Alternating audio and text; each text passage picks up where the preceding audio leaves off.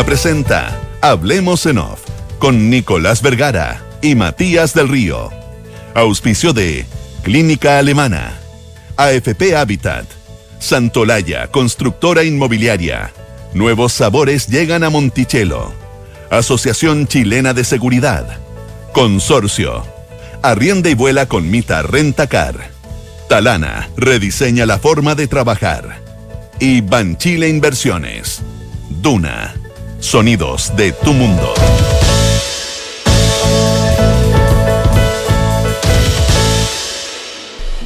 ¿Qué tal? ¿Cómo están ustedes? Muy buenos días. Siendo las 8 con 5 minutos de este jueves 4 de agosto de no 2022. está la consola y nos relajamos. Ay, ya entro Exactamente. tarde, etcétera. No está la consola hoy día, está haciendo, haciendo un traslado físico, así es que no está, eh, no está con nosotros la consuelo, pero estamos con Matías y les puedo contar que es jueves, que es 4 de agosto del año 2022 eh, y que son las 8 de la mañana con 6 minutos. Creo que es casi lo único que tengo certeza hoy día. Eh, por- eh, eh, Hay muchísimos. Déjame un, un tema muy cortito, de verdad, solamente para a- Sí, a- no, apuntarlo, para apuntarlo porque no hay mucho más que decir, sino favor. que eh, re- para tomar atención en lo que está pasando en Perú. Pero es breve, de verdad, porque no- de hecho no ah, se estoy sabe bien, mucho pero las razones. me- me- no, no le siguió para nada, Claro, así que, que me el, parece. este, el, el- el- el presidente o el premier, o se le llama el presidente del Consejo en realidad. Exacto, que le dicen Premier, sí. Claro que lo que hace es que tiene un papel bien importante, porque es el que arma los gabinetes. Es distinto a lo que ocurre aquí. Entonces, que, que realmente el líder de todo el equipo político, el que la lleva, eh, está bajo el presidente, renunció. El cuarto que renuncia en un año, Nicolás. El cuarto, Aníbal Torres. Y, y- y la verdad que, mira, uno revisa todas las noticias y todos los portales peruanos y es tal eh, la debacle que ni siquiera uno se imagina, eh, ya no se sabe mucho quién va a ser. Eh, hay algunos en que ya no es noticia, porque las noticias son la fiscalía y las investigaciones en contra del presidente Castillo. Eh, es realmente una suerte de desgobierno bien preocupante. Solo decirte, por ejemplo, que durante este tiempo el, el, el jefe de gabinete dice el comercio que tuvo miles de escándalos, peleas, discusiones. Es que miren esta nota aquí, solamente sí, que prácticamente traje el tema a la mesa para poner esta cifra que encontré. Hay una fragmentación muy acelerada con ti- tintes tránfugas, que es lo que dice siempre en la política peruana. Más de 30 congresistas, son 130 en total, porque hay una sola Cámara. 30 congresistas cambiaron de bancada en el primer año de gestión esa fragmentación política, ¿y por qué vale la pena mirarla? Porque algunos dicen que la unicameralidad puede llevar a eso, los sistemas políticos, porque importan, el diseño del sistema político importa porque genera incentivos a que se establezcan grupos políticos estables o el transfugismo, que en la política peruana es pan nuestro de cada día.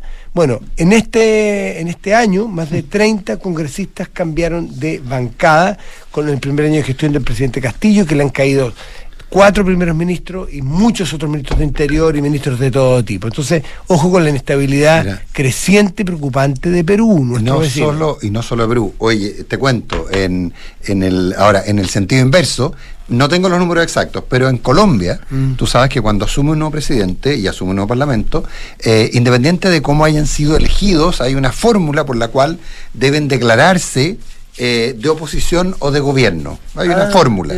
Bueno, fueron elegidos en teoría, eh, no tenía Petro mayoría en el Parlamento, o sea, fueron elegidos teóricamente más congresistas opositores que partidarios de Petro, y sin embargo, una vez que tuvieron que hacer la declaración, entiendo que la proporción se convirtió en aproximadamente 60-40 a favor de Petro. Es decir, hubo varios que cruzaron hacia la vereda del triunfador, digo. Puede ser una Lo, buena lo- ah, lo que, lo, que es de- lo que hemos aprendido, que desde el del punto de vista de la estabilidad de los sistemas, No no es malo. malo. O sea, ¿Y lo por- hemos aprendido. ¿Y ¿verdad? por qué se pudo ver producción? Yo también no, no conocía lo que tú me estabas No, no, yo- diciendo, yo- pero pienso que puede ser un incentivo a que el presidente que asume empiece a formar un equipo que le, le puede generar confianza a quienes votaron, no por ti, pero que están dispuestos a darte al menos una oportunidad. ¿Y sabe por qué se me ocurre? Porque Petro, de las primeras señales que dio, fue normalización, estabilidad, eh, certeza jurídica y, por ejemplo, que es muy distinto que, que lo que muchos temían desde la campaña, Petro nombró un ministro de Hacienda o de Economía, que es un hombre prudente, tranquilo, eh, un hombre que da confianza a los mercados y a la inversión, por lo tanto a lo mejor ahí produce, y, y otras negociaciones que no sabemos, que no conocemos porque no conocemos el detalle de la política colombiana, probablemente eso hace que algunos digan, bueno, hay buena voluntad, yo voté en contra, pero me declaro eh, no opositor el primer tiempo, no a priori. no, no, por eso, y, eso te da... los gobiernos sin mayoría son gobiernos que la verdad que lo único que hacen Hemos aprendido eso, ¿eh? sobrevivir más que gobernar. Eso, ¿eh? Hemos aprendido eso, sí. sí. Ahora, no parece que muchas veces los propios gobernantes no lo tienen claro. 8 de la mañana con 10 minutos. Oye, yo eh, quiero que hablemos de, lo, de, la, de lo que dijo George Jackson, pero quería invertir el, el orden de los temas, básicamente porque eh, eh, quiero dar tiempo porque hay unas declaraciones muy interesantes de, de José Miguel Insulza que me gustaría escuchar, pero que me gustaría que las la reproduciéramos, entonces estamos, estamos preparándolas. Pero eh, a propósito de los cuatro séptimos, daría la sensación de que van a salir los cuatro séptimos. Hay una cosa que es bien interesante aclarar porque inclusive en el debate público eh, yo la he escuchado, el, otro día me llamó la atención porque escuché a un, a un, a un personero importante, a un eh, parlamentario de izquierda, hablar de lo importante que era la aprobación de los cuatro séptimos para la vigencia de la nueva constitución.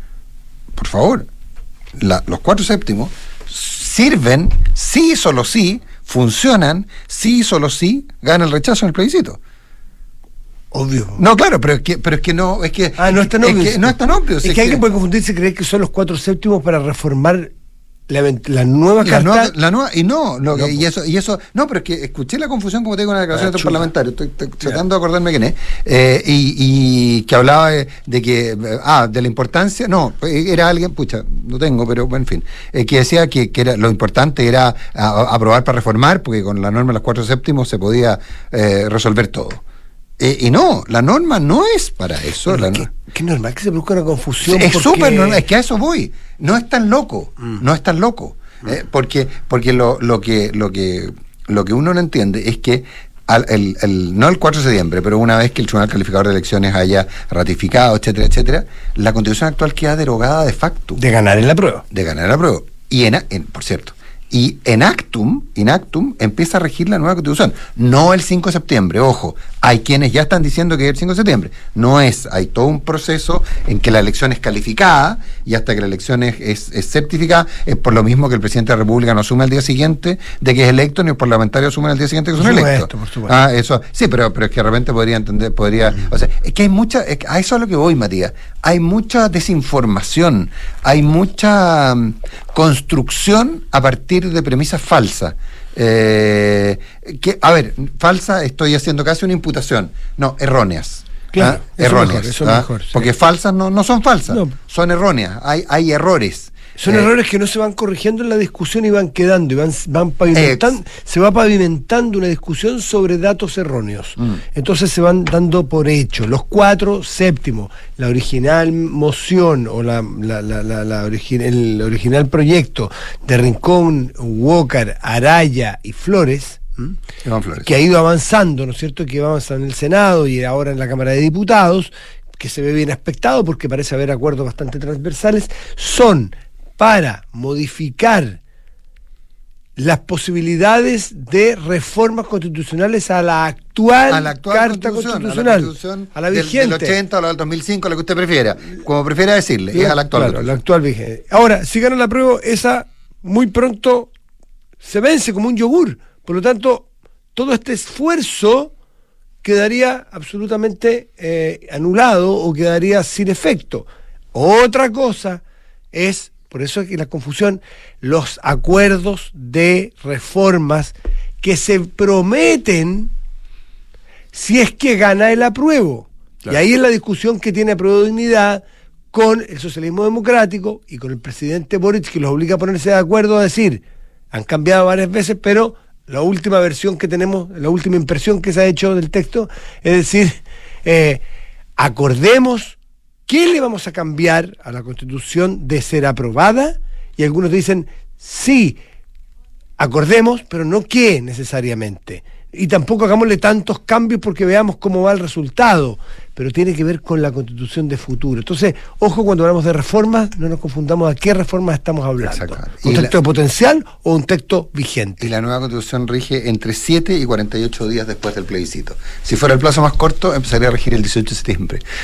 Mira, Que- simbólico. Pero claro, pero es que, es que, es que- pero mm, entiendo que por por por, por la cómo funciona la justicia electoral sería la calificación de- tendría que ser una calificación muy rápida para que fuera eh, en, lo- en el plazo más corto que son siete días. Entre 7 y 48 días ocurre eh, la ratificación de ¿ah? Mm. Eh, así que pero pueden haber algunos muy tentados como me, me- me- apunta un auditor algunos muy tentados a, a convertirla en la generación en la constitución del 18 de septiembre entonces a, a apurarse Por supuesto, si es que sumamente simbólico. No sería tan feo O sea, eh, eh, plebiscito el 4 de septiembre y, y constitución el 18 de septiembre son dos fechas señeras en la historia de Chile. Los 4 de septiembre tradicionalmente eran, antes del golpe de Estado, eran las elecciones presidenciales. pues. Claro, y, y no, pues, y tú te das cuenta que si, que si es, que si fuera siete días, podría empezar a regir el 11 de septiembre.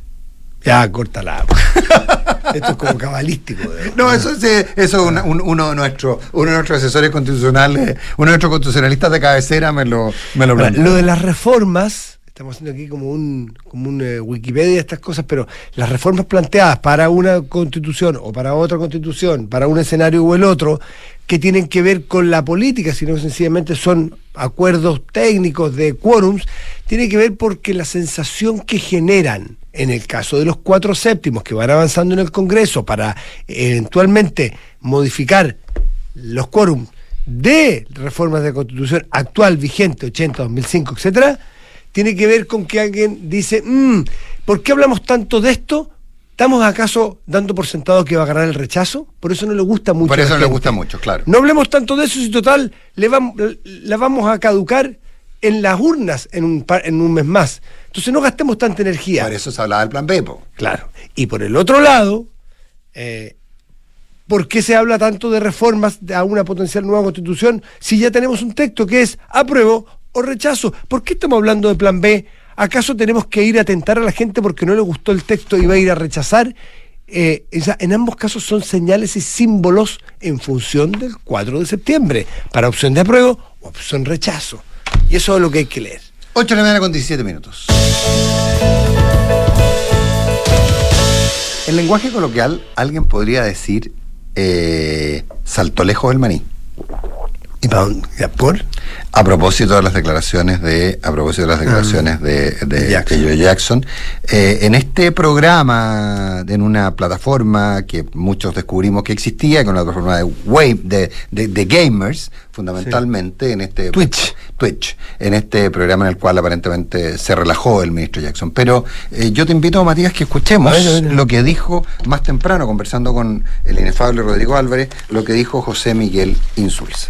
Sí, yo en realidad me lo tomo con calma. Yo creo que efectivamente el ministro Jackson cree lo que cree, cree lo que dice. Yo no creo que no creo que haya cometido. Bueno, siempre pide excusas, por cierto, porque como él mismo dice, tenemos que seguir trabajando, tenemos que seguir gobernando. Pero eh, esa es su, esa es su, su opinión respecto de sus eh, eh, aliados. Y bueno, tenemos que eh, aprender a convivir con eso. Y, Y es no, una- y no es una- seguir hablando, no, no seguir hablando como lo he hecho yo de una so- de una sola coalición. Ya. Yo eso, perfecto. eso ya estoy convencido que eso eh, terminó de morir el día de ayer. Terminó de morir el día de ayer, dice usted, Así es, esa opción. así es. Wow. Le pone lápida a la coalición. A la coalición. Dice, vamos a seguir gobernando juntos, pero no somos una coalición. Ah, pero eso es muy grave, es titular. Paren las prensas porque es titular de portal en un rato más. Claro. Eh, O sea- tercera, PM, EMOL, Mostrador, Sí, Cooperativa, Bio Bio. Totalmente, por eso, por eso te decía que había que rescatarlo. O sea, Insulsa da por terminada. la dice, vamos a, dice, vamos a seguir gobernando, pero no vamos a hacer coalición. No en coalición. Es una, una casa con dos entradas. Una casa con dos entradas. ¿Te acuerdas cuando yo te contaba que alguien me había dicho, que yo se lo conté al aire, que, que, la, que, el, que, que, había- que la percepción del, del grupo Apro Dignidad, de una parte Apro Dignidad, y puedo asegurar que es de una parte, y, y tenemos información para entender que es de una parte, más bien el polo más izquierda de, de, de Dignidad, eh, sostenía que el contrato de arriendo era de Apro Dignidad y que efectivamente les sobraban algunas piezas y que habían invitado como subarrendatario a, la, a lo que se ha llamado el socialismo democrático. Ya, pero una cosa- Pero que los titulares del contrato son ellos.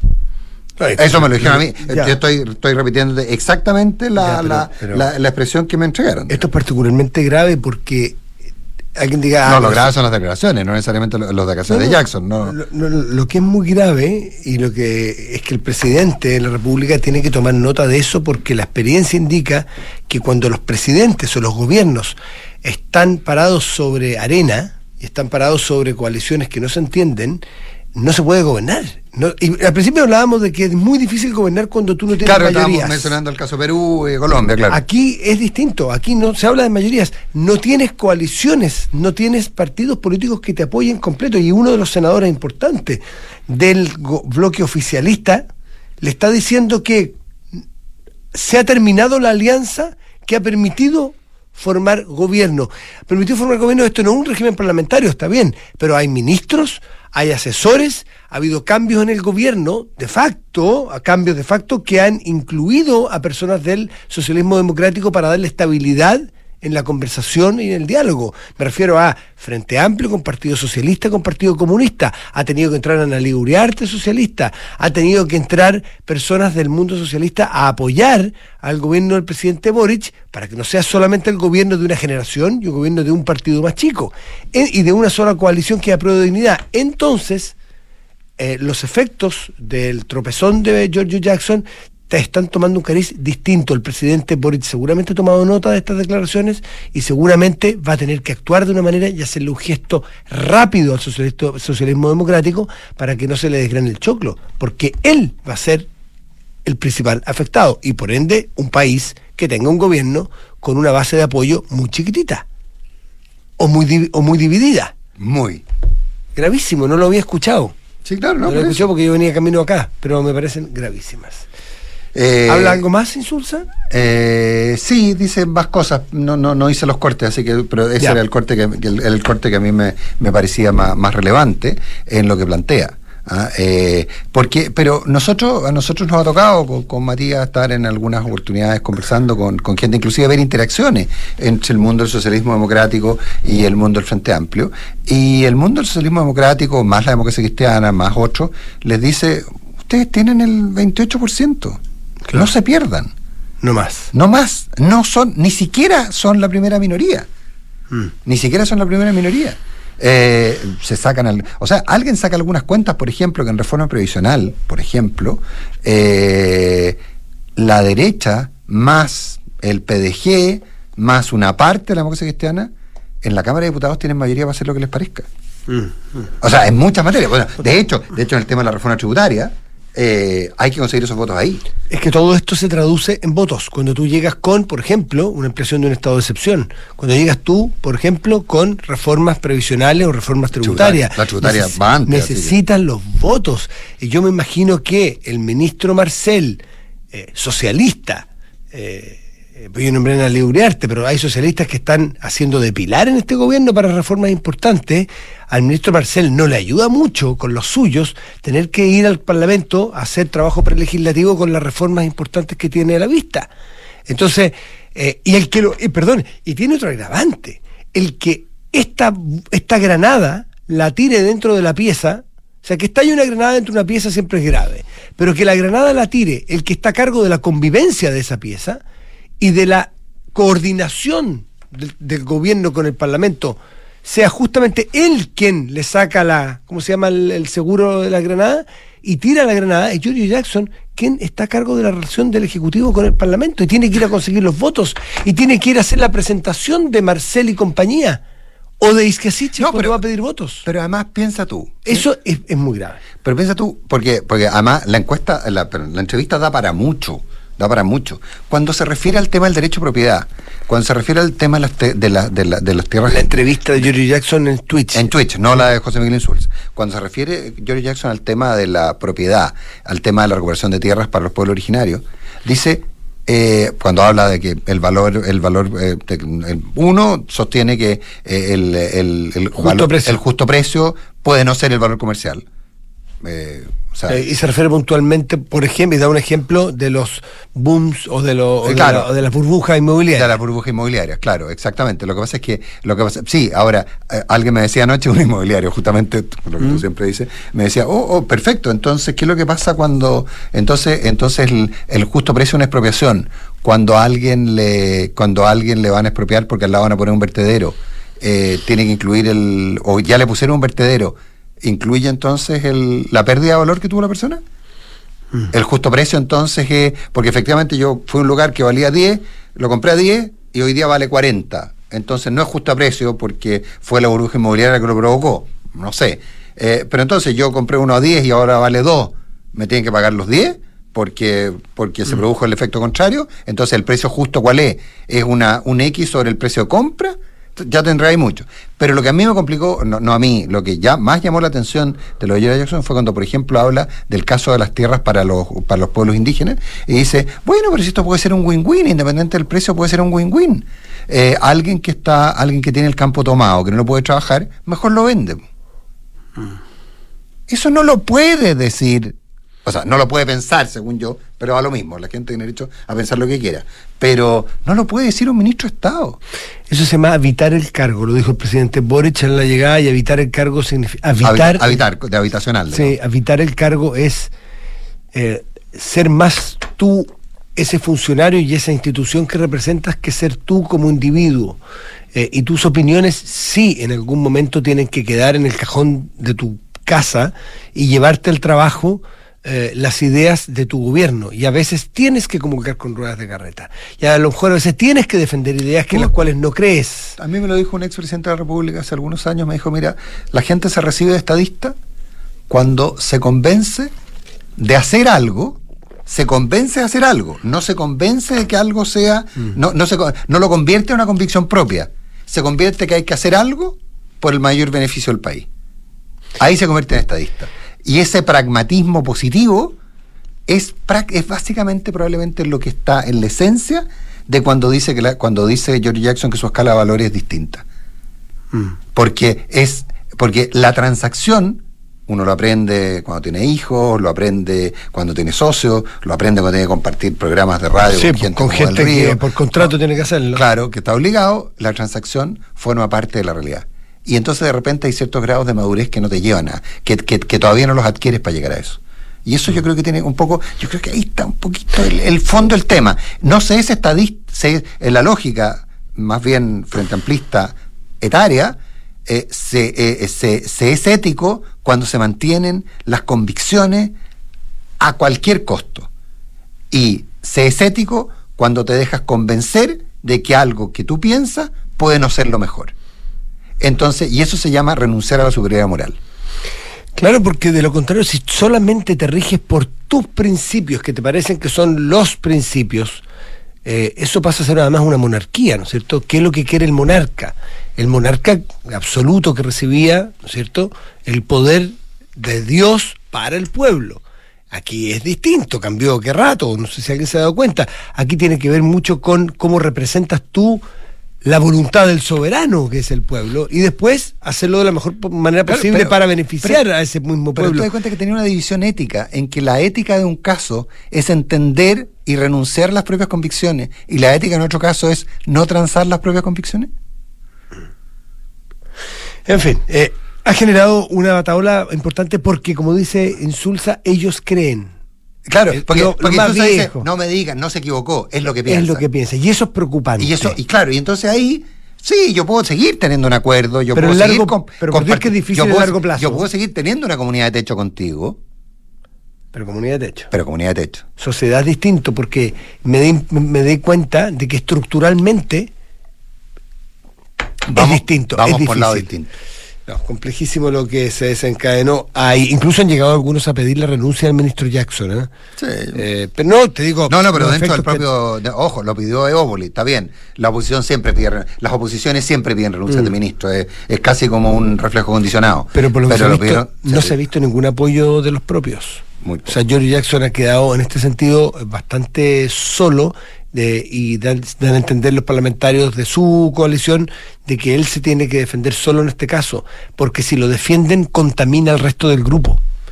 da la impresión de que el resto del grupo comparte lo dicho por Jackson. Entonces es mejor aislar el problema y dejarlo Mm, claro. en Jackson. Eh, lamentablemente es así, la política es- tiene esas cosas ingratas. Yo imagino que las conversaciones de amistad entre ellos le han dicho, Giorgio, no podemos apañarte porque si te apañamos, contaminamos al grupo entero como que todos pensamos esto. Y eso sí que es mucho más grave. Mejor eh, eh, aislarlo en, en el propio Giorgio Jackson. 8 de la mañana con 29 minutos. ¿Miraste la encuesta extraordinaria CEP de ayer? ¿La miraste, Matías? Yo la Sí. miré poco, para serte honesto. Me quedé con los titulares, no, no la vi mucho. ¿Tú la miraste con más detalle? No, con detalles específicos, No, no. estudiarlo no, porque uno no alcanza, y eso hay que ser bien franco, pero sí hay que decir que eh, esta es una encuesta, la tercera encuesta mapuche que se hace, esto es una encuesta o relativa a temas mapuche, esto es una encuesta que se hace en el Biobío, la Araucanía, los ríos y los lagos, Es la macrozona. en la macrozona, que a- aborda... a- a- agregando los ríos y los lagos que no necesariamente están en la macrozona, ojo. Mm. En la macrozona, como la entendemos nosotros cuando se aplican estos estados de excepción constitucional. claro, pero- sí hay Sí. una importante población eh, mapuche que habita toda esa zona. Bueno, esta eh, tiene mucho, aborda un montón de temas distintos que son seguridad, cultura, temas culturales, sociales, en fin.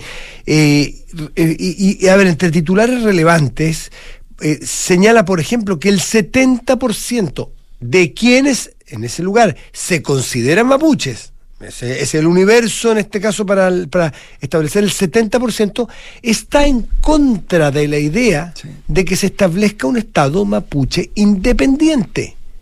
En contra. Eh, o sea, un país que haya otro Estado separado de Chile, ¿no es cierto? Además, un 59% también de quienes se sienten parte de ese pueblo originario dicen que no se justifica el uso de la fuerza para reclamar tierras. Así va agregando un montón de datos que indican, por ejemplo, que muchas veces se sienten estas personas de, la, de, de- de los pueblos mapuches en esa zona más cercanos a instituciones o a culturas chilenas, por ejemplo, que las personas que lo representaron en la convención. Y eso es muy grave porque entonces el sistema electoral está sobre representando eh, a- eh, en algunos grupos ideológicos dentro del pueblo mapuche y no necesariamente hablan por el pueblo mapuche. Así que ojo al tomar medidas pensando que es el pueblo mapuche el que, el que habla. A ver, ¿qué otras cosas? Los ríos están en la macrozona, me aclara alguien desde allá. Eh, son tres regiones que tienen una coordinación de carabineros, PDI y fiscalía. Esa es la definición de macrozona. Y al revés de lo que yo dije, los ríos sí están. Bueno, eh, a ver... No eh, están los estados de excepción, eso sí. Claro, por supuesto. A ver, ¿qué otros, qué otros datos importantes? Un 70% eh, está... a ver, eh, ¿qué tan de acuerdo está usted con que se establezca un Estado mapuche? Dijimos 70% no está de acuerdo. Un 43% de los mapuches que fueron parte del estudio se mostró muy de acuerdo, de acuerdo con la creación de autonomías territoriales indígenas dentro del Estado chileno. Un 43%. Mientras un 34% dijo estar muy en desacuerdo. 48% de los encuestados dijo que Chile debería ser un Estado-nación donde conviven las personas sin distinción de culturas, pueblos o naciones. Mira tú, 48%. Entonces, por lo menos vemos aquí muchos más grises que el blanco y negro que nos planteó durante bastante tiempo la convención o Y- los grupos y- representativos, entre comillas. Y, hay otro tema a propósito de la ayuda asesina, digamos, eh, que es que un 64% de quienes son partes de la etnia mapuche, o se sienten que se declararon parte, aseguraron que su relación con carabineros era muy o algo amable. Era muy amable o algo amable.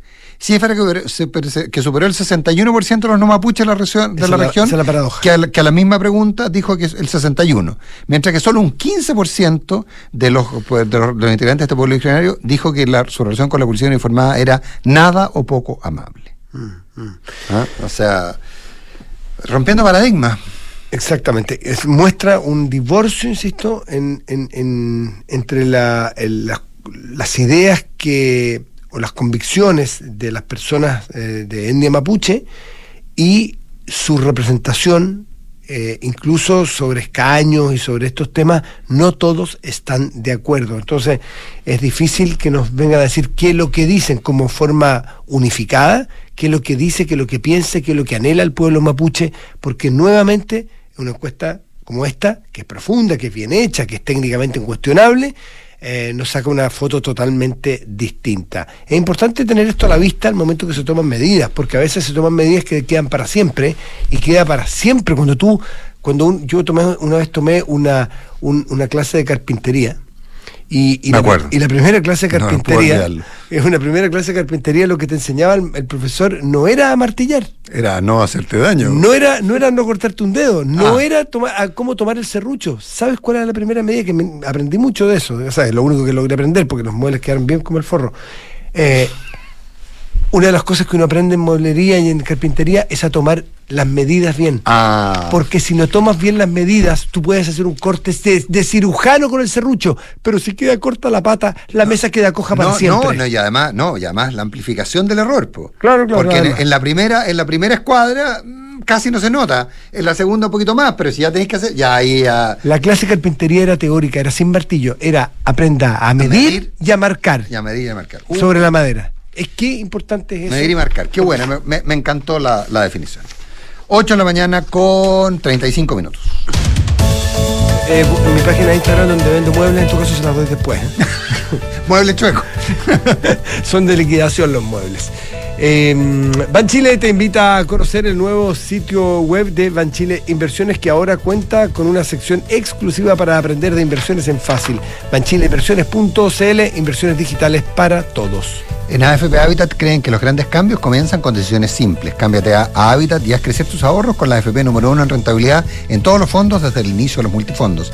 AFP Habitat, más de 40 años juntos haciendo crecer tus ahorros. Dale un upgrade a tu salud con el seguro alemana Más Salud. Accede a cobertura en hospitalización de alto costo, hasta 50% de descuento en exámenes de diagnóstico ambulatorio y muchos otros beneficios. Conoce nuestro seguro y cotízalo online en alemanaseguro.cl. Las noches en Monticello son para vivirlas con los reyes del disco y del funk. Disfruta una experiencia única este sábado, el sábado 5 de noviembre, en algunos meses más, con todos los éxitos de Earth, Wind and, Earth, Wind and Fire, Experience Fit All McKays. Monticello, apuesto, te va a gustar. Porque un buen inversionista busca números y no palabras. Decídete hoy por un departamento Santolaya. No te lo pierdas, unidades con descuentos de hasta 17%.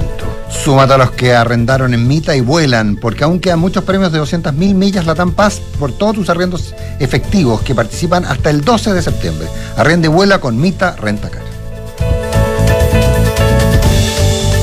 Hace unas semanas hice un cambio y desde que me vengo en bici a trabajar las cosas han mejorado. He mejorado mi estado físico, ando mucho más relajado y además he ahorrado plata. Porque en AFP Habitat creemos que los grandes cambios comienzan con decisiones simples. Cámbiate a Habitat y haz crecer tus ahorros con la AFP número uno en rentabilidad en todos los fondos desde el inicio de los multifondos. AFP Habitat, más de 40 años juntos haciendo crecer tus ahorros. Infórmese sobre la rentabilidad de su fondo de pensiones, las comisiones y la calidad de servicio de su AFP en el sitio web de la Superintendencia de Pensiones www.spensiones.cl. Digitaliza tu área de recursos humanos con Talana, la más completa y robusta plataforma para la gestión de personas. Ahorra tiempo y costos, gestiona los turnos de tu equipo, firma digitalmente, calcula remuneraciones, establece y cumple objetivos y encuentra el talento ideal para tu empresa. Todo desde un solo lugar. Únete a las miles de empresas que ya han digitalizado su área de recursos humanos con Talana. Conoce más en talana.com. Recuerda contratar el seguro obligatorio COVID-19 y protege a los que trabajan contigo. Saber que los que trabajan conmigo están protegidos cuando se trata de su salud no tiene precio. Por eso contraté el seguro obligatorio COVID-19 en consorcio. Es simple, rápido, puedo descargar las pólizas de cada uno y tengo un servicio postventa especializado. No esperes más. Contrata el seguro obligatorio COVID-19 para tus trabajadores 100% online en consorcio.cl. El riesgo es cubierto por Consorcio Seguros Vida. Más información del seguro en www.consorcio.cl. Con Mita Arrienda y... Ahora tus arriendos Mita te llevarán a volar porque somos el único rentacar que te hace acumular millas Latam Paz. Con Mita Arrienda y... Así es, arrienda tu auto y podrás ganar 50, 100 o 200 mil millas Latam Paz en tus arriendos entre julio y septiembre. Con Mita Arrienda y... Mita, elige tu destino, nosotros te llevamos. Mita.cl La experiencia y calidad del Hospital del Trabajador H. Para ti, para todos. Contamos con un equipo médico de excelencia con más de 30 especialidades y la mejor tecnología a tu alcance. Para pacientes FONASA y ISAPRE, agenda tu hora en hospitaldeltrabajador.cl. Hospital del Trabajador H. 50 años comprometidos con tu salud. Las mutualidades empleadores son fiscalizadas por la Superintendencia de Seguridad Social www.suceso.cl. Los reyes del disco y funk están de regreso. Urban on Fire Experience Fit All McKay.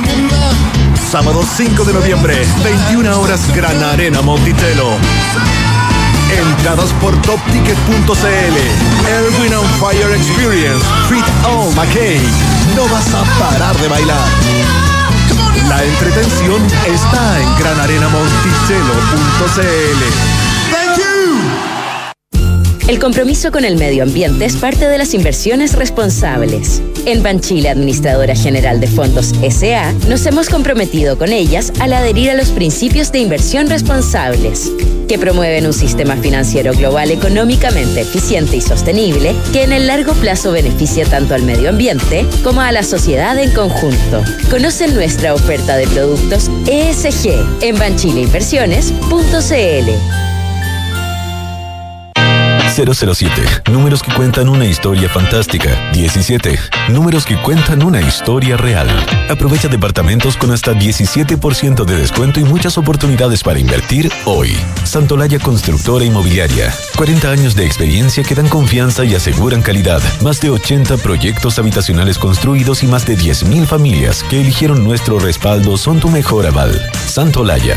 Números, no palabras. Para multiplicar tu inversión. Conoce más en santolaya.cl. Maca, ¿qué haces por acá? Hola Javi, qué rico verte. Pensé que estaban de vacaciones. Sí, regresamos ayer. Estuvimos en el sur con los niños dos semanas y nosotros descansamos N. Me imagino. ¿Y cómo hicieron con la casa tanto tiempo? Todo perfecto. Contratamos la alarma de Verisur antes de irnos y resultó genial. Pudimos controlar desde la app la casa y así estar más tranquilos. Ya, qué buena. Protege lo que más quieres con alarmas Verisur. Contrata llamando al 600-385-0003 o en verisur.cl. Activa Verisur. Activa tu tranquilidad. Hablemos en off. Nicolás Vergara y Matías del Río están en Duna.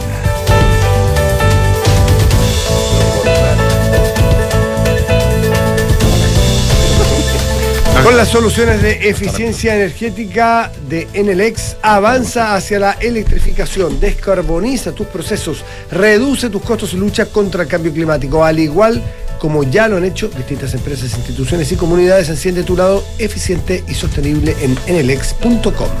Ahorra tiempo y costos en la gestión de los recursos humanos. Hazlo con Talana. Dedícale más tiempo a tu equipo. Conoce más en talana.com. En la Asociación Chilena de Seguridad de- siguen dejando los pies en la calle para cuidarte y entregarte todas las herramientas para que tu negocio siga funcionando. Volvamos con todo, volvamos seguros. Súmate a la H. Y en Consorcio, proteger a todos los que trabajan contigo es posible. Contrata ahora el seguro obligatorio COVID-19 por solo 3.750 pesos de forma rápida y segura entrando a consorcio.cl. 8 de la mañana con 42 minutos. Don Rafael Berguán, que nos tenía bastante abandonados. Tanto tiempo. Hace harto tiempo. Tanto tiempo. Sí, el problema de Estuve, edad. estuve haciendo un recorrido por otras radios para tratar, porque es bueno siempre tener, no, Sí. no olvidarse que existe la competencia. Bueno, no nos vayamos a olvidar nosotros. Eh, Bueno, no, no, no- vaya- no serían los primeros que se olvidan de mí, no te preocupes. No, no, eh, lo sabemos. De evitar el cargo aquí primero. Claro, si no- claro, no Eh, empecé con la piscina. ¿Cómo están? ¿Qué pasó con la Consuelo? Eh, no tenía hoy día un traslado, así que no, no, no. es no. coincidencia, nada personal contigo. ¿no? Es coincidencia, sí. ¿Para qué lo le- revelaste Ahora la verdad. la duda, claro. Revelaste la verdad. Bueno, oye. eh, ¿De qué quieren hablar? A ver, eh, yo, yo quiero hablar de Taiwán, pero tratar de entender por qué Taiwán tiene que importarnos o por qué no debería importarnos. Hay una cosa bien obvia que este Sí. tema de que Taiwán es prácticamente el único proveedor mundial de microchips y tiene el desastre hoy día en el mundo por el tema de los microchips, porque se, se quemó una fábrica en Sí, Japón, con lo cual Taiwán se convirtió en el único y, y- Mm. y solo, curiosamente los chinos tenían muy buen stock de microchips taiwaneses, que eso es lo más raro de todo, pero, pero en fin, Es pero, cierto, pero sí. ¿por qué? Y aunque, y aunque el tamaño no es todo, eh, cuando uno, claro, se concentra en un producto es muy relevante, pero la verdad que Taiwán no es tan relevante para nosotros desde una perspectiva de las importaciones. Estoy pensando que nosotros traeríamos microchip. Eh, nosotros solamente importamos como 300 millones de dólares de Taiwán. Nosotros estamos importando más de 50 mil millones de dólares en el mundo. Lo que pasa que es el noveno destino de nuestras exportaciones. Ahora, 2 mil millones más o menos, ¿ah? pero China, que es el número uno, está en algo así como 35 mil millones. O sea, China es para nosotros, yo sé, China tiene cuánto, 1.700 millones de personas, Taiwán tiene 23 millones, es como nosotros en tamaño, en términos de población, pero quiero decir que si bien es el noveno destino de nuestras exportaciones, en términos de monto, es algo así como uno partido por 15, y un poquito menos, uno partido por 17 de lo que es China. Dicho lo anterior, y más allá de las preocupaciones obvias, hay un par de temas que desde la economía a mí me parece que es interesante mencionar, porque Taiwán es parte de este, de este club exclusivo de países en Asia, ¿no es cierto? Los tigres asiáticos, que son, entre paréntesis, para mí que me formé en Estados Unidos, que tengo el típico perfil del economista académico que defiende el mercado. El neoliberal Eh, aquel. estos son, la verdad es que cuando uno va a los datos, Matías, son súper pocos los países en el siglo XX, que es el siglo más exitoso en la historia económica, ¿no es cierto?, mundial. Que genera más progreso Porque es y el, claro, están los libros de Pinker y otros, ¿no es cierto?, Eh, eh, mostrando que no ha habido un siglo más exitoso que eso en términos de mejoramiento de la prosperidad, expectativa de vida, crecimiento del PIB per cápita, reducción de las horas trabajadas, etcétera. Somos, vivimos en un mundo tantas decenas de veces mejor que el mundo en el que vivieron nuestros bisabuelos a principios del siglo XX, a pesar de las dos guerras mundiales. Dicho lo anterior, cuando uno va a los datos, lo que ha pasado en el mundo es que el mundo se ha levantado en conjunto. El piso ha subido, salvo excepciones muy puntuales en África, para todos, y todos hemos mejorado. Pero cuando uno ve relativamente los casos de éxito, son muy poquitos los países que pasaron de ser pobres a ricos durante el siglo XX. O sea que no solo mejoraron en términos de nivel, pero mejoraron en su ubicación en la distribución de PIB per cápita mundial. Claro, y ahí está el caso de los cinco países asiáticos, los tigres asiáticos, más Japón. Y entre ellos está Taiwán. ¿No es cierto? Corea del Sur, Indonesia, Malasia, ¿ah? Taiwán. eh, y ahora Vietnam recientemente está mejorando mucho y Japón originalmente. No son más, no son más los países que uno puede decir. En 1950 tenían del orden de mil dólares per cápita, Chile tenía cinco mil. Estos son, perdón, para las comparaciones son dólares del año 2010, así que no nos confundamos. Chile, la verdad que entre el 50 y el 80, su PIB per cápita en dólares del 2010 se mantuvo, ¿eh? porque tuvo muchas caídas, después se recuperó. Y es desde más o menos el 85 que se pega el aumento de por tres. Entonces, tú te parás el año 50 y países como Gabón, Sierra Leone, varios países africanos, tenían el nivel de ingreso per cápita, estoy viendo Bolivia, Malta, de Taiwán, que era del orden de 1.000, 1.200 dólares per cápita al año. Chile tenía 5.000. ¿Cuánto tiene hoy día Taiwán?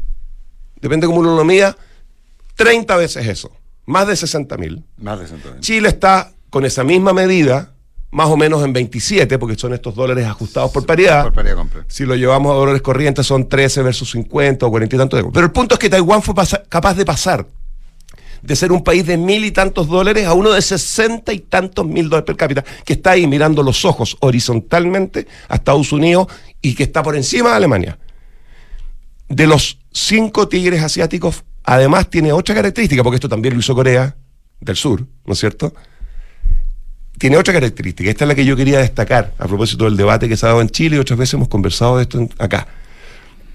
Y es que de los cinco, los cinco más exitosos en la historia del siglo XX, en términos de de verdad pasar de ser muy pobres, de los más pobres, a muy ricos, de los más ricos, Taiwán es el único de los cinco que durante la crisis asiática surfió sin casi ningún problema la situación, que para la crisis subprime se vio bien poco afectado. Y cuando uno empieza a analizar desde la academia, me estoy metiendo así como en los papers que escriben en Estados Unidos y Europa los académicos para entender lo que está detrás del éxito taiwanés, así como el éxito de Corea, de Malasia y estos otros, la, la diferencia que encuentran entre Taiwán y los otros cuatro es que Taiwán se parece más al libro de texto de Adam Smith, que defiende la necesidad de tener mercados muy flexibles, con poca intervención y qué sé yo. Todos estos países asiáticos, los cinco, y eso genera una discusión interesante, han tenido un apoyo fuerte del Estado en la parte de industrialización, innovación, investigación y desarrollo. Todos, los cinco se parecen en eso. O sea, un Pero inicial. un- un- los cinco tienen eso que al debate le aporta la necesidad de lo que hoy día plantea gente como Matsukato, el mismo gobierno y muchos de sus equipos que dicen no tengamos miedo de que Corfo apoye de manera, ¿no es cierto?, fuerte eh, investigación y desarrollo inicial para que después en un trabajo público, privado, ya, esa Esa cosa que esa cosa que en los años 90, perdón, era absolutamente No, pecado, pecado. Pecado. Pecado. Estos Bueno, países hace- asiáticos son los que han hecho eso bien, se supone. Perdona, dale. No, no, no, la cosa es que hay una- un, un buen apunte. Mazucato eh, no sostiene aquello, no sostiene No. que la, la colaboración sea, sino que sostiene que es la propiedad, es distinto. digamos. Sí, por supuesto. O sea, está bien, está bien. Pero lo que estoy planteando es que hay un debate. En, en la que- base de la discusión, lo de Mazzucato eh, eh, sería lo- el, el rol del Estado en, en- en economías como la taiwanesa. sin no duda. tengamos miedo del rol que pueda. ya. En eso se parecen los cinco Porque- países asiáticos. Porque Mazzucato lo que sostiene es que finalmente no ha habido innovación generada por el capital privado, sino, sino que esto parte por un origen más público, más de público, y- y seguridad, por lo de tanto- viajes al espacio. Y por lo tanto sea. lo que hay una captura eh, del privado de la inversión pública. Claro, ahí el debate Sí. es que, claro, Pueden que decir ya quién es Mazzucato porque no todas las personas saben quién es la una economista. profesora en, Claro. eh, en Inglaterra, italiana, Mariana que Mazzucato. tiene un par de libros de divulgación general que son bien interesantes, que es una destacada académica, eh, pero que también es bastante activista en la manera como plantea sus cosas. Y que t- gran influencia en el Frente Amplio. Claro, es muy, Claro, es muy pero que es seguida, claramente una de las voces más relevantes en los últimos 10 años y quizás la que ha sido más exitosa en escribir libros que, co- que combinan la academia con la divulgación general, con información aceptada en el mundo científico sobre el rol del Estado y del mundo privado en la experiencia exitosa de innovación en el siglo XX, para ponerlo y en castellano, en una línea ya dice agarremos un iPhone y la verdad que cada una de las partes del iPhone fue desarrollada en alguna oficina pública con un objetivo más bien estratégico, de seguridad nacional, lo que fuera, y luego el mundo privado lo transforma en un iPhone, de alguna forma. O sea, puntos de Eh, partida públicos claro. y desarrollos más privados. pero bueno, ese es un debate. Lo que yo quería decir es, mira, si nosotros agarramos a Taiwán y lo ponemos a este grupo de cinco países exitosísimos, los únicos, los más exitosos, más que los únicos, en el siglo XX, es igual que los otros en esta dimensión. Pero cuando uno va a las otras variables típicas de un mercado, se encuentra con que, por ejemplo, en Japón, la crisis asiática, entre otras cosas, tuvo que ver con lo que se llaman las empresas zombie. Y es que los bancos no tenían reconocido en sus balances empresas que estaban subsidiadas y seguían vivas a pesar de que eran muertas en vida, porque debieron haber cerrado. Uno va a Corea del Sur, va a Tailandia y con lo que encuentra, en Malasia, un montón de subsidios a las tasas de interés también. Un montón de apoyo en términos de recursos que impedían que el mercado en el libro de texto funcionara con libertad absoluta. Taiwán, sin embargo, no tuvo de manera relevante ninguno de estos de estas herramientas y por lo tanto sería un ejemplo del primer capítulo del libro introductorio de cómo tienen que funcionar los mercados en un mundo perfecto sobre cómo lograr que la flexibilidad, que el proceso de nacimiento y muerte de empresas sea exitoso para que, sea los que virtuoso. sobre- sea virtuoso, Sea virtuoso. Sea exitoso en términos de que provoque crecimiento sostenido, innovación, ganancias de productividad, etcétera. Entonces es usado como un ejemplo de la posibilidad de que el mercado funcione a través de lo que, claro, en el día a día es costoso, que es la transición desde un error a un cierre de una empresa para luego liberar capital y trabajo que sea mejor usado en algún lugar. Es el ejemplo perfecto, paradigmático de flexibilidad de mercado. Eh, y, es usado, por lo tanto, muchas veces como, claro, este, como este laboratorio que nos permite demostrar algo que en el resto de Occidente parece más o menos evidente, pero que es muy conflictivo, que es la necesidad de pensar en mercados laborales más flexibles, ¿ah? entre otras cosas. Eh, entonces tiene esa característica, a veces lo pone en el grupo. Entonces, claro, es interesante, creo yo, ¿no es cierto? Porque, no, no es un país occidental típico, tiene toda esta cosa del Estado que juega un rol relevante, pero tiene, Singapur es el otro, aquí se me diga, ¿no es cierto? De los que Singapur. lo tenía en la cabeza todo el rato mientras estaba hablando. Eh, pero es de estos casos en los que uno de verdad se encuentra con que estando en el centro de la crisis a fines de los años 90, crisis asiática, eh, fue capaz de, con no mucha turbulencia, bueno, en esa época estaba recién empezando a democratizarse, así que Mm. quizás era a propósito del debate en Chile, de si en democracia se pudieron haber hecho las reformas de Pinochet. ¿ah? Eh, todavía no era un país totalmente democrático como lo es hoy día, la verdad que en los últimos 15 años lo fue. Pero es, es usado como un ejemplo un país que fue capaz de superar crisis que en la región fueron súper profundas, estructura de producción. permitiendo que los mercados se ajusten. ¿Cómo son las estructuras de, de producción? ¿Cuán diversificado está? Porque ustedes hablaban de lo concentrado que está y la importancia relativa que tiene en la producción de chip. Y sabíamos lo importante que es el chip en el mundo de hoy, ¿no es cierto? supuesto. 65% de lo que exportamos a Taiwán en Chile es, adivinen, ¿no es cierto? Cobre. Cobre, claro. Claro, 65%. Es Estamos hablando que básicamente le vendemos cobre. Mm. Además, celulosa y Para alguna chip, fruta. lo- Claro, el cobre. Claro, para eso. Y, y- y la, y la producción eh, o la economía taiwanesa eh, para también tratar de sacar Son ejemplos. economías, si tú vas a esto, eh, para la gente que le interese esto, hay una página web eh, de la Universidad de Harvard que cada cierto tiempo aparece. Eh, Heckman, este, no, no Heckman, Heckman es el Mm. primer Nobel econometrista, eh, Hausman. Eh, Ah, Hausman, Ricardo eh, Hausman, amigo, colega y coautor de Andrés Velasco. Eh, y- aquí en varias Y oportunidades. también ha trabajado mucho con Eduardo Engel, un venezolano que trabaja en la, en la Escuela de Gobierno de la Universidad de Harvard, de la Kennedy School, hace harto rato. Eh, eh, y, y que conoce mucho América Latina. Eh, cada cierto tiempo pone en las redes sociales esta página en la que tú, es muy entretenido, es gratis, te metes a la Universidad de Harvard, buscas diversificación de exportaciones o canasta exportadora y tú pones un país y te hace un dibujo en un rectángulo con colores con los productos que el país exporta, 193 países por el mundo, el monto, el tamaño y los colores para diferenciar y luego por sectores. Y tú vas viendo entonces países que tienen un solo color, tienen tres colores o tienen 50 colores. Y se usa muchas veces el ejemplo de Chile y Australia para ver que los dos tienen muy centrado esto en recursos naturales y sin embargo Australia le ha ido mejor que Chile, qué sé yo. Pero cuando uno va a países asiáticos, en particular Taiwán, eh, es, es como todo el espectro completo de colores. En el sentido que son países, claro, no son países importantes en la exportación eh, de recursos naturales o en la exportación de fruta, pero son países que en el ámbito industrial están brutalmente diversificados. ¿ah? Eh, y en eso, claro, es también como el resto de los países que están en ese grupito exitoso que mencionaba hace un rato atrás, que incluye a Corea del Sur y qué sé yo.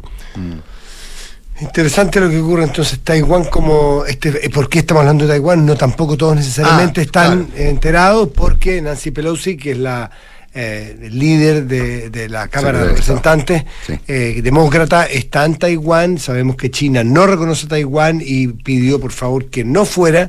Esto es un viaje que no está respaldado por Joe Biden, curiosamente. Bueno, son dos poderes del Estado distintos, autónomos.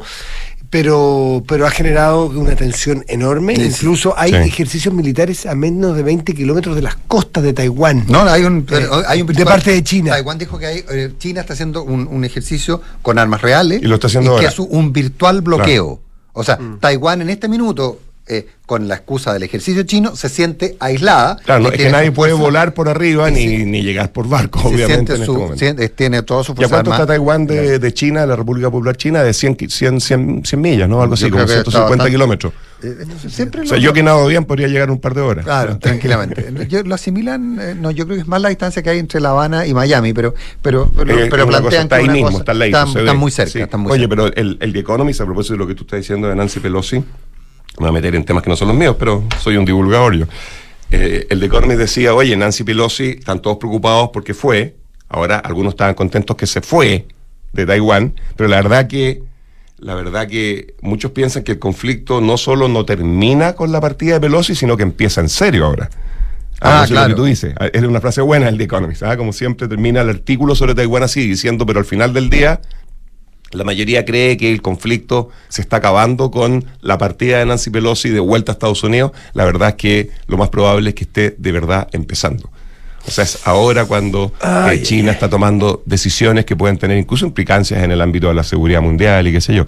Eh, uno no termina de cerrar temas previos cuando empiezan unos nuevos. ¿ah? El mundo sigue, como dicen los chinos, siendo un lugar interesante.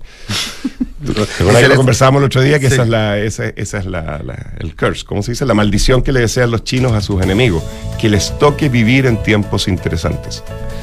Nos vamos, son las 8.58 y ya viene información privilegiada. Rafa Berguán, como siempre, un gusto. A ver si nos vemos tres semanas más, ahora sí. Ahora sí. Te comunicas, te, te- te avisamos. Te avisamos. No nos llames, te llamaremos. No nos llames, te llamaremos. Voy a dejar el celular prendido al lado, con sonido. Chao, Nico.